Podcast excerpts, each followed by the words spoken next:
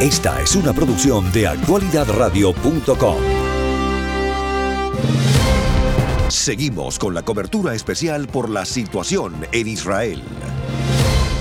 Bueno, pues cuando son las 2 y 15 de esta tarde, seguimos, seguimos en esta cobertura especial cuando son las 2 y 15 de la tarde por actualidad en 1040, también por nuestra FM 103.9 y quienes nos quieran seguir también a través de nuestra página web actualidadradio.com. Si usted se incorpora ahora a nuestra emisora, mm, simplemente comentarle que esta madrugada se ha producido un ataque brutal, premeditado, sofisticado, contra Israel 50 años y 15 horas después de ese ataque sorpresa egipcio y sirio contra Israel que dio inicio a la famosa guerra del Yom Kippur.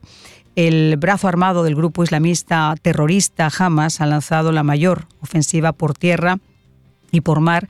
Hay además infiltración de decenas de sus miembros en localidades israelíes. Dicen que aproximadamente hay más de mil milicianos que estarían en estos momentos en territorio israelí. Se han lanzado eh, miles de proyectiles, casi 2.500 a primeras horas. Ahora se aseguraba que ha habido otros casi 250 más contra amplias zonas, incluyendo la céntrica de Tel Aviv, algunas áreas de Jerusalén, como nos comentaba también la vicealcaldesa, con la que hablábamos desde un refugio hace escasos instantes. Eh, Israel pues, se ha visto sorprendida de esta forma monumental por un ataque que ha llevado al ejército a elevar su estado de alerta al de preparación para la guerra y finalmente al presidente Benjamín Netanyahu para asegurar a los israelíes que en estos momentos Israel está en guerra. Las eh, cifras de víctimas eh, en Israel siguen subiendo también en territorio palestino.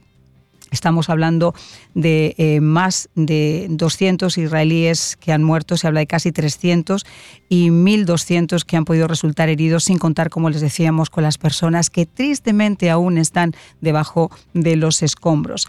Eh, se cree que además el número de muertos puede ser superior y que además eh, la gravedad de algunos heridos puede tristemente aumentar esta, esta cifra. El Brasil eh, acaba de convocar al Consejo de Seguridad de la ONU en una acción que no pensamos que pueda ser muy fáctica, pero que, bueno, al menos ha elevado el, el nivel también de apoyo que ha tenido la comunidad internacional con Israel frente a estos ataques. Solamente el grupo terrorista Hezbollah ha celebrado los ataques de Hamas con Israel. Eh, el brazo armado del grupo islamista que controla además esa franja de Gaza, ha difundido varios videos en los que se muestran a hombres vestidos como civiles, eh, muy asustados, obviamente, eh, maniatados y capturados por los combatientes. Se han llevado también, según comentan, a mujeres y a niños en algunas aldeas eh, civiles. La situación sigue a estas horas totalmente en activo y bueno, pues les pilló por sorpresa celebrando eh, la calma del, del, Shabbat y en el último día de la festividad judía del Sukkot. No sé si tenemos con nosotros todavía en línea, si están con nosotros eh, Octavio Pérez. Eh, el, coronel Octavio Pérez está con nosotros y no sé si Arthur también nos acompaña, Arthur Garfer.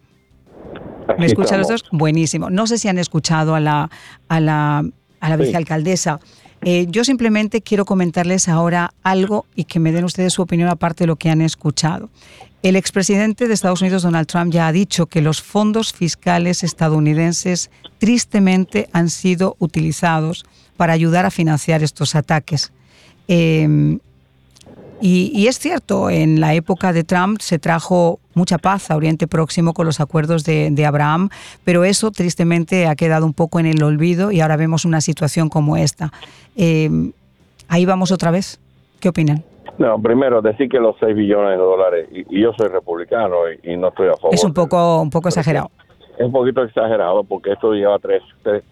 mira, la, el, el septiembre 11 fueron tres años y medio de preparativo para el operativo. A lo muerte operativo tiene 8, 10 meses, si acaso un año en hacerse. Así que los fondos de este operativo ya son un poquito más viejos. Eh, que si eso servirá para operativos de terrorismo en futuro, sí.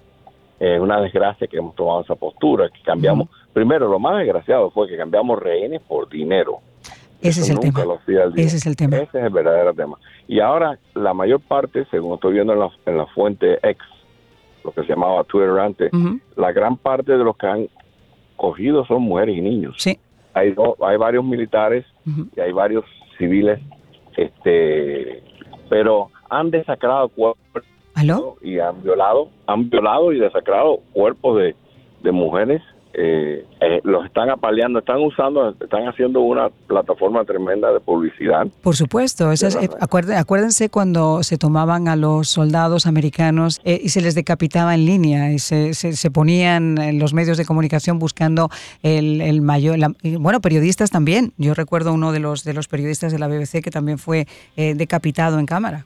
Así que eso, Ah, perdona, iba a decir que hay que recordar que, que estas personas pues no solamente son terroristas, sino que son animales.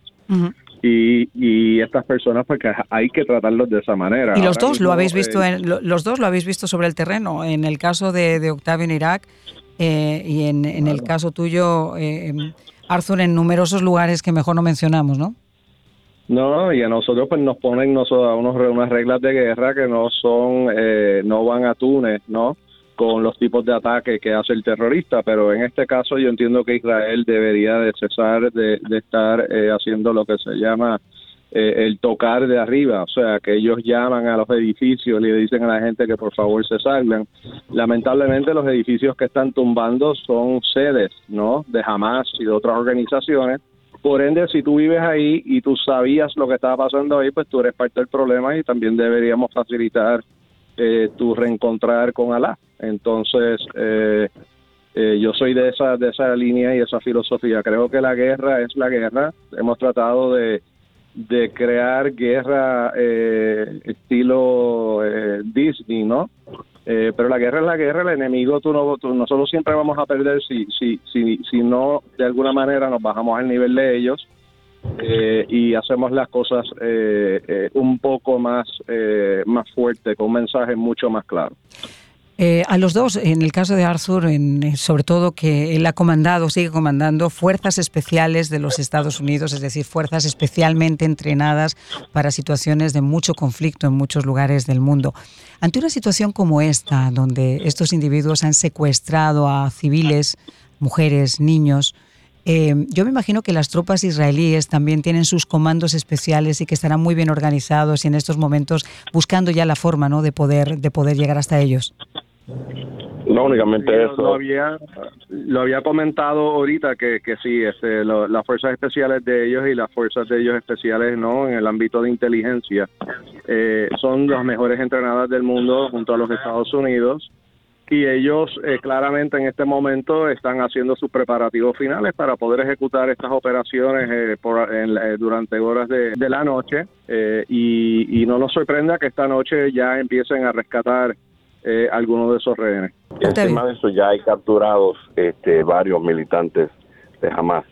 Ya hay video y fotografía de servicios de seguridad israelíes que han capturado decenas de los que atacaron y esto sirve para el canjeo final de reos que traen en, ¿cómo se llaman?, prisiones, porque esto, esto es parte de, uno de los tantos objetivos, hay un objetivo estratégico, uno militar, uno político, que es al final cuando se cuestan las habas, entonces decir, bueno, aquí tienen los civiles por esto, si es que no matan a los hombres y violan a las mujeres y después entregan dos o tres, porque esa es la salvajada que hacen ellos. Y como te dice Arthur, el ataque al, edificio del Ministerio de Inteligencia de Hamas, ellos intencionalmente hacen que sus familiares vivan en el edificio, que familia como escudos humanos. Claro. Eso es, eh, el, ¿cómo se llama?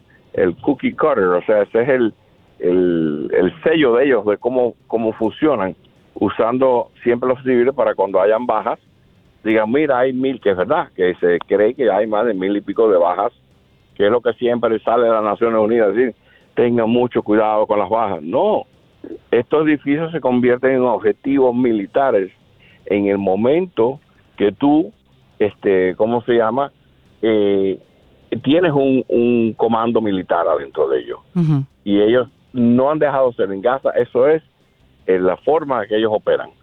Abren esos, eh, esos ministerios, abren todas esas oficinas en medio de edificios que son residenciales y desgraciadamente va a haber bajas civiles. Ahora, los dos les quiero comentar también algo. ¿Qué posibilidades habría de que esas acciones que hemos visto en estos momentos en, en Israel y mientras la atención del mundo está en Israel pudieran eh, tener una prolongación en otros lugares del mundo, como por ejemplo Nueva York, donde ya hemos escuchado al alcalde Adams que se han reforzado las medidas de seguridad, o en Argentina, donde después de la AMIA también eh, se reforzaron toda la, seguridad alrededor de las sinagogas. Yo me imagino que ya los, eh, tanto el presidente argentino como las autoridades en Nueva York en el caso específico de estos lugares, que son los de mayor comunidad judía en el mundo, estarán en alerta. Sí, estarán en alerta y, y, pero hay que hay que recordar que, que, van a haber esto va a fomentar quizás algún tipo de ataque lobo, ¿no?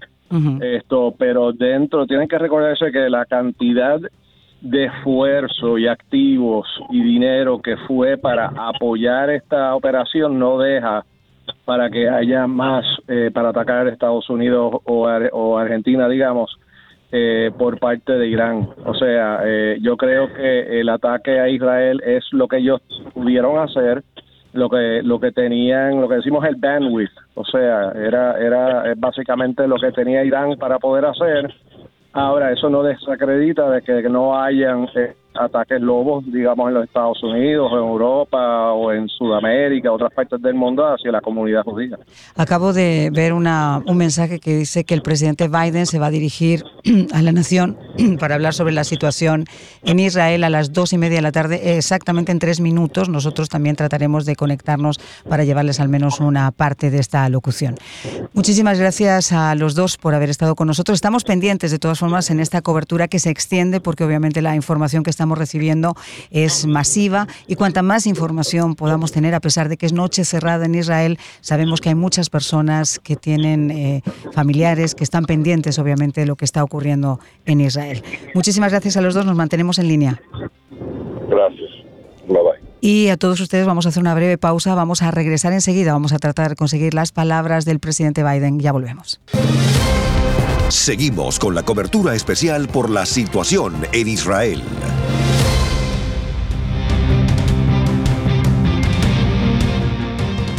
¿Qué tal? ¿Cómo están? Les habla Marían de la Fuente, 2 y 30 de la tarde. Seguimos en esta cobertura especial de Actualidad Radio sobre los últimos eventos que están ocurriendo en Israel, donde ya las cifras hablan de más de 250 israelíes muertos, cifras que por otro lado se están cifrando en 300, eh, más de mil heridos en este ataque terrorista de esta madrugada del día de hoy en Hamas. Un ataque, como les decíamos, completamente es sorpresivo, que llega justo 50 años después, quizá en una fecha eh, simbólica o especial, eh, después del ataque sorpresa egipcio y sirio contra Israel que dio inicio a la guerra del Yom Kippur.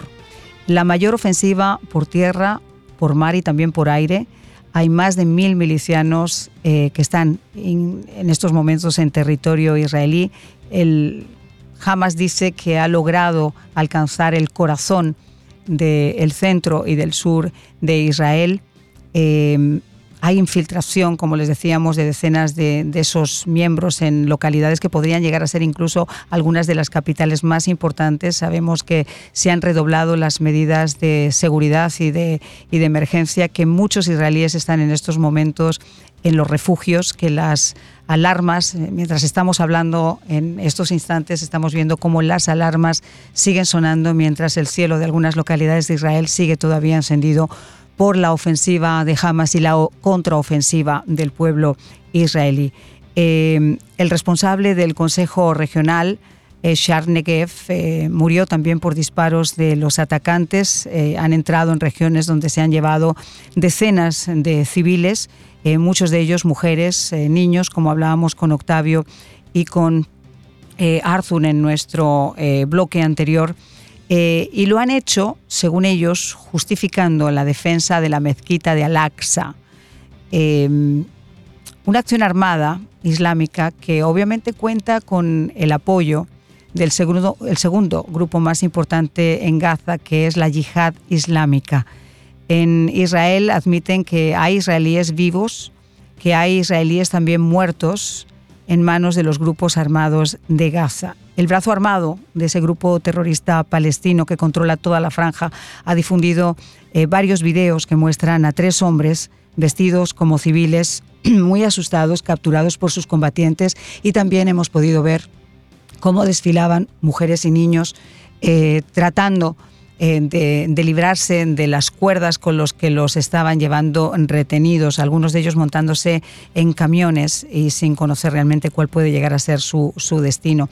Estelas de las brigadas de Al-Qassam eh, capturando a varios soldados enemigos en la batalla de, Al-Aqsa.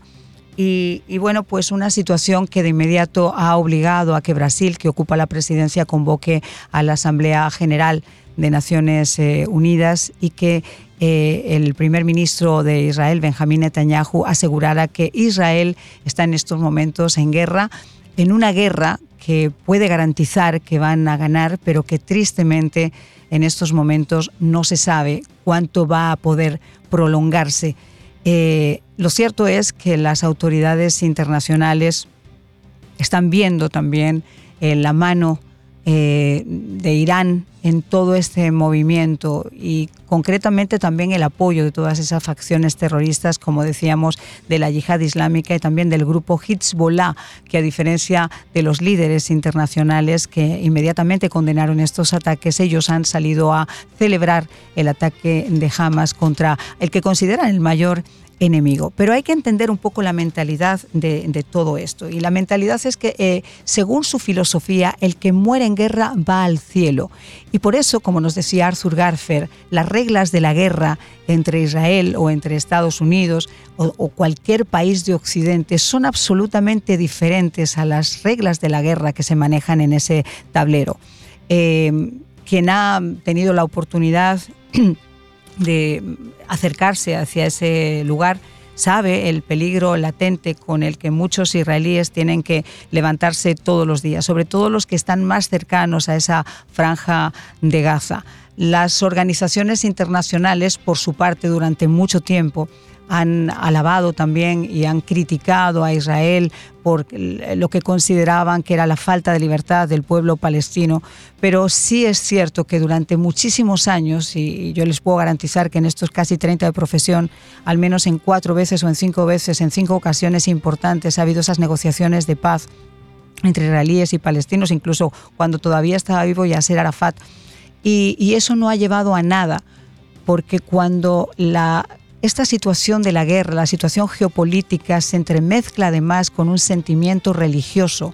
La situación es completamente diferente, por eso las reglas del juego sobre el tablero cambian.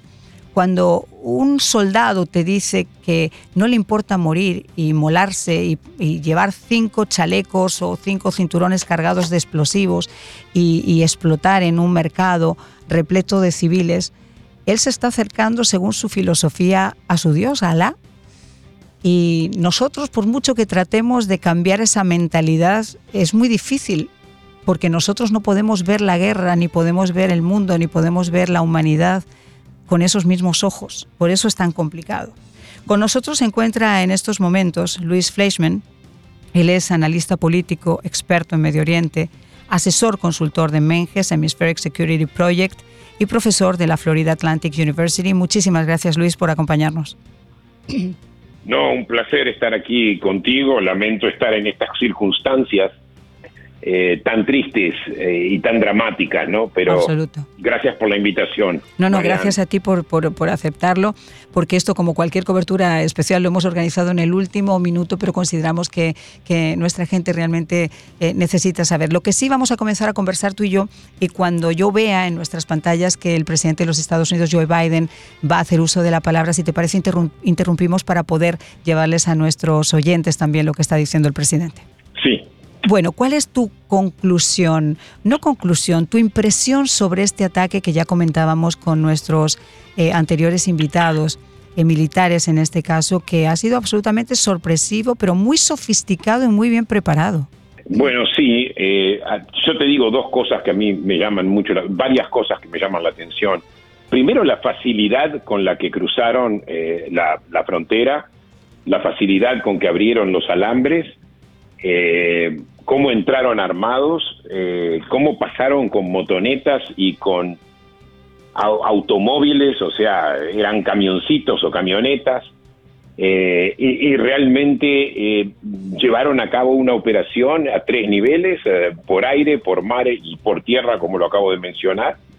Y a la vez eso no entró ni siquiera en el, no solamente que no entró en el radar de la inteligencia israelí, sino que también una vez que ellos cruzaron la frontera no había quien los parara. O sea, no había ni o sea, esto realmente, obviamente esto se va a ser investigado y se van a sacar conclusiones de esto. Ahora yo creo... Sí, Luis. adelante. ¿Qué, Mariana? No, no, Luis, adelante. Sí. Ah, eh, entonces yo, yo creo que aquí esto va a ser investigado realmente Ahora, y, pero si tú me preguntas a mí en este momento, no te puedo decir quién es culpable y quién no es culpable, pero obviamente acá hay una falla muy seria de inteligencia y hay una falla incluso de seguridad básica, también de seguridad básica.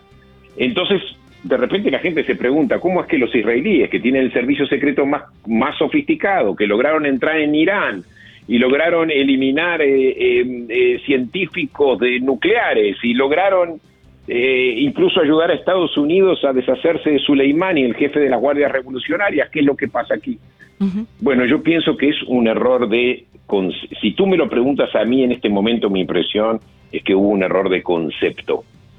Eh, eh, el primer ministro Netanyahu permitió el pasaje de dinero y de suministros básicos de hacia Gaza a través de la frontera israelí, eh, todo esto financiado por Qatar. Fue un acuerdo con Qatar y él pensó que de esa forma eh, jamás iba a quedar tranquilo. Esto fue confirmado cuando hace unos pocos meses Israel eh, fue detrás de los líderes de la yihad islámica. y hubo varios líderes de la yihad islámica que fueron eliminados y jamás no entró en defensa de la yihad, islámica. Se convenció el gobierno de Netanyahu de que jamás no tenía, no tenía ningún interés en confrontar a Israel nuevamente. Entonces yo pienso que fue, eh, hubo un poco de negligencia en ese sentido y lo que no se tomó en cuenta es algo que tú misma dijiste. La ideología de Hamas es una ideología totalitaria y a una ideología totalitaria no se la compra. Esa es la verdad. No lo podés comprar, a una ideología totalitaria no la podés comprar. Tú podés este, comprar algún político corrupto, algún oportunista, pero una ideología totalitaria es una ideología, es una ideología de convicción total que esos que jamás, jamás quiere destruir a Israel en nombre del Islam y lo quieren destruir y piensan que todavía lo van a destruir. Y sabes que lo peor, Marian, que después del golpe exitoso que tuvieron esta mañana, que no les va a durar mucho a propósito, eh, ellos ya lo consideran una victoria y dicen, bueno, podemos llegar quizás a reconquistar todo Israel. exacto. Entonces todo esto lo va a envalentonar. Por eso Israel tiene que responder de tal forma donde jamás debe ser eliminado completamente, tiene que ser una operación de tierra que le va a costar a los israelíes soldados pero no en este momento no tienen otra, no tienen otra. Yo no le veo salida. A Mira, Luis, estamos de acuerdo. Nosotros estábamos, estábamos hablando al comienzo de la cobertura, incluso yo me tiré a la piscina sin agua. Yo decía, bueno, eh, viendo el panorama, un poquito con la experiencia que uno acumula con, con, con los años y la experiencia de haber visitado, de haber viajado, de conocer este, este terreno desde la guerra del Líbano. El, el tema aquí es el siguiente, y lo estábamos hablando, se entremezcla la geopolítica con la parte religiosa. Y cuando la parte religiosa entra hasta el punto de decirle a un soldado de Alá que el que muere en guerra va al cielo. Las reglas del juego cambian sobre, sobre el tablero. Eso hace que la situación sea muy diferente. Pero mientras estamos esperando que el presidente Biden eh, hable también sobre lo que acaba de ocurrir en el día de hoy, me gustaría hacer este comentario contigo. Yo creo que aparte de, de, que ya de por sí es complicada la situación entre israelíes y palestinos y tratar de buscarle una solución a corto plazo, el expresidente, perdón, el presidente eh, Biden y sus asesores tienen que estar absorbiendo esa explosión de violencia, pero lidiando a su vez con una situación diplomática muy complicada. eh, como ningún conflicto anterior entre israelíes y palestinos. Los vínculos de Biden y de, y de su homólogo israelí de Netanyahu, que habían sido además amigos desde hace décadas, estaban tensos, muy tensos en los meses anteriores por la coalición gobernante de extrema derecha de Netanyahu en Israel, que estaba más del lado de, eh, de Donald Trump. El entorno político fracturado entre los palestinos va a dificultar también que los funcionarios estadounidenses puedan identificar un socio o un negociador que de alguna forma sea confiable hacia dónde te vas.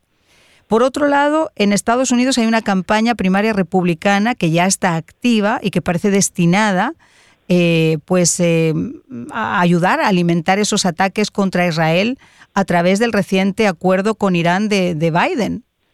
Y eso es una realidad que está a, los ojos de, la gente. Y en el fondo, pues se vislumbra un histórico acuerdo de normalización entre Israel y Arabia Saudita que Biden también esperaba que estuviera acercándose a la meta. En medio de todo este panorama, eh, no, yo no veo, no sé tú que eres el experto, pero yo no veo que, esto vaya a llevar al menos así en un corto mediano plazo.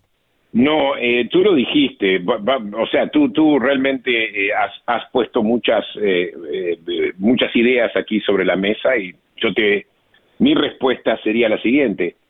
El único potencial socio aquí sería Mahmoud Abbas, o sea, el, presidente de la autoridad palestina. No jamás. Sí, el presidente de la autoridad palestina. Ese sería el único socio. Pero con este socio también hay problemas. Porque por un lado se dice, bueno, queremos la normalización con Arabia Saudita a cambio de concesiones a los palestinos. Bueno, se, póngale que, que, Netanyahu está dispuesto a, negociar con los palestinos. sería conceder algunas cosas, ¿verdad? Pero después, recordemos, hubo concesiones a los palestinos en el pasado que fueron rechazados y fueron rechazados por una razón muy, muy eh, específica. Y la razón es que Abbas no tenía control, no tenía, el, perdón, la, autoridad palestina no tenía control de los palestinos, no tenía control de Hamas, ¿verdad? Incluso ya 25 años atrás, ellos perdieron control de Jenin, que sigue siendo un problema. Y perdieron totalmente el control de Gaza, que fue tomado por Hamas en el año 2007. O sea que mi opinión no es ni siquiera de que no hay un socio con quien negociar por parte de los palestinos porque los palestinos no quieran o sea, asumiendo que Abbas quiere llegar a un acuerdo, yo no creo que pueda porque va a perder el gobierno prácticamente enseguida, porque jamás es más fuerte. Y hoy en día hay disidentes que vienen de la autoridad palestina que se han unido a los grupos subversivos. Entonces hay un hay como una expansión de esa ideología de que Israel tiene que desaparecer, de que Israel es el producto de una usurpación, lo cual es totalmente incorrecto y que ellos, este, esa tierra les pertenece a ellos eh, y van a seguir, van a seguir con eso. Ahora yo pienso que les puede salir el tiro por la culata, porque puede ser que Arabia Saudita, que tiene otros intereses en normalizar relaciones con Israel, quiera normalizar aún sin que los palestinos eh, eh, quieran ser parte de este negociado. Eh, eh, eso puede pasar, eso puede pasar también. Ahora, con respecto a Biden, eh, estamos en una, eh, en una atmósfera muy política, ¿no? Donde obviamente yo ya vi que los republicanos están usando la crisis de en este momento en el Medio Oriente con como instrumento político contra Biden y obviamente en momentos de campaña todo viene bien. vamos a olvidarnos de la campaña un segundo. Yo no sé. Disculpa, vamos a olvidarnos de la campaña política. Vamos a centrarnos simplemente en lo que sería eh, una negociación eh, lógica. Por ejemplo, uno no negocia con terroristas, uno no negocia con países que patrocinan el terrorismo, uno no negocia con eh, países que tienen en sus cárceles a decenas de miles de personas simplemente por opinar diferente en cualquier parte del mundo a esas personas y a esos países se les llama dictaduras. En el caso además de la de los ayatolás, es una dictadura extrema donde eh, todavía hay ejecuciones públicas en, las plazas y en, los lugares, como vimos recientemente con el, jugador este de fútbol en pleno, en pleno mundial. Cuando tú ves que ese país no hace nada para acercarse a Occidente, y sigue siendo una amenaza latente para Occidente y para los países vecinos que no comparten su ideología o que no comparten su religión, eh, ¿no crees que es poco inteligente volver a armar un acuerdo con Irán como ha armado el presidente Biden y su administración? Yo pienso que, eh, eh, o sea, antes hablábamos del acuerdo con Arabia Saudita, ahora tú estás hablando de Biden, ¿verdad? Sí, sí, el acuerdo que ha hecho con, el, con Irán. caso perdido. Eh, primero, aquel acuerdo que hizo Obama con Irán, y, te voy a decir ahora cuál es mi opinión. Mira, está entrando, Luis, si me permites, está entrando el presidente en estos momentos, vamos a ir a escucharlo. discúlpame. Muy buenas tardes. La gente de Israel está bajo ataque orquestada por eh, la organización terrorista Hamas. En este momento de tragedia, quiero decirle al mundo eh, que los terroristas están en todos los sitios y que Estados Unidos va a dar su apoyo a Israel. Vamos a estar seguros de darle toda la ayuda a los ciudadanos que se necesite y vamos a continuar y para que puedan continuar defendiéndose a sí mismos. El mundo está viendo estas imágenes. Miles de cohetes en el espacio por horas han tocado las ciudades israelíes. Esta misma mañana comenzó a las siete y media, a las ocho. Eh, yo estaba en mi casa, escuché esas llamadas, matando israelíes, civiles israelíes, familias israelíes en las calles, inocente gente muriendo, heridas, familias enteras. Eh, que han sido tomadas como, eh, como secuestradas en, en, Hamas. Esto es inconcebible. Cuando hablé con el primer ministro Netanyahu esta mañana, le dije que la gente de Israel en la cara de estos terroristas. Israel tiene todo el derecho de defenderse a sí mismo y de defender a su gente. Nunca hay una justificación para los ataques terroristas. Mi administración apoya eh, la lucha contra el terrorismo. No hay un solo momento para ningún eh, partido que sea hostil a Israel para que pueda tomar ventaja. El mundo está mirando. He estado en contacto con el rey de Jordania, he hablado con él y con los miembros del Congreso directamente, con el equipo de seguridad nacional para asegurarme de que nuestra contraparte militar y nuestra inteligencia militar diplomática eh, esté segura de aportar a Israel todo lo que necesite.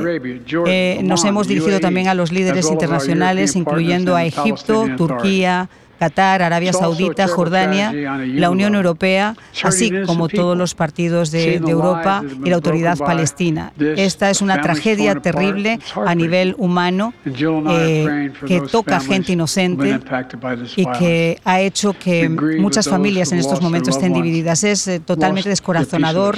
Estoy rezando para que todo esto eh, continúe, para que esto pare, para que la violencia pare a todos aquellos que han perdido a sus seres queridos. Han perdido una parte de su alma.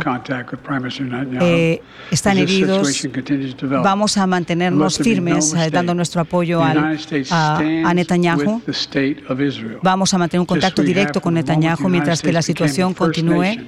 Estados Unidos se va a mantener con el Estado de Israel de una forma firme. Eh, muchísimas gracias por su apoyo. Bueno, estas han sido las breves palabras del presidente Biden dando total su apoyo al primer ministro Benjamín Netanyahu y por otro lado también poniéndose del lado del dolor de las cientos de víctimas que en estos momentos pues han sucumbido a los a los eh, misiles y a las balas de los eh, terroristas del grupo Hamas. Luis. Bueno, el acuerdo que Obama en su momento hizo con, con Irán fue un acuerdo totalmente insuficiente. Eh, no solamente porque fue insuficiente porque no, no abordaba el tema del terrorismo, ¿No es ponerle dinero en manos a los terroristas?